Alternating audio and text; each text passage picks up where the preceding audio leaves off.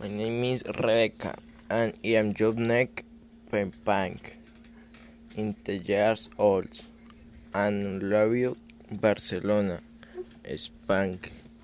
I go to Cuatro Grace y Saint Michael Elementary School.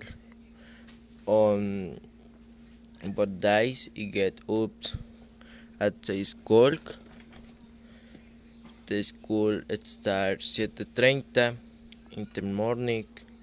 High, high lunch at the school, cafeteria and usually leaving around 3.30 in the afternoon.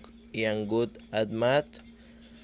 I, I as like history and geography, but my favorite subject is science. I like playing basketball and and soccer. I also play tennis and like smoking. On the weekends, I go to movie theater with my friends. We like action movies. I usually go to cruise with my parents on Sundays.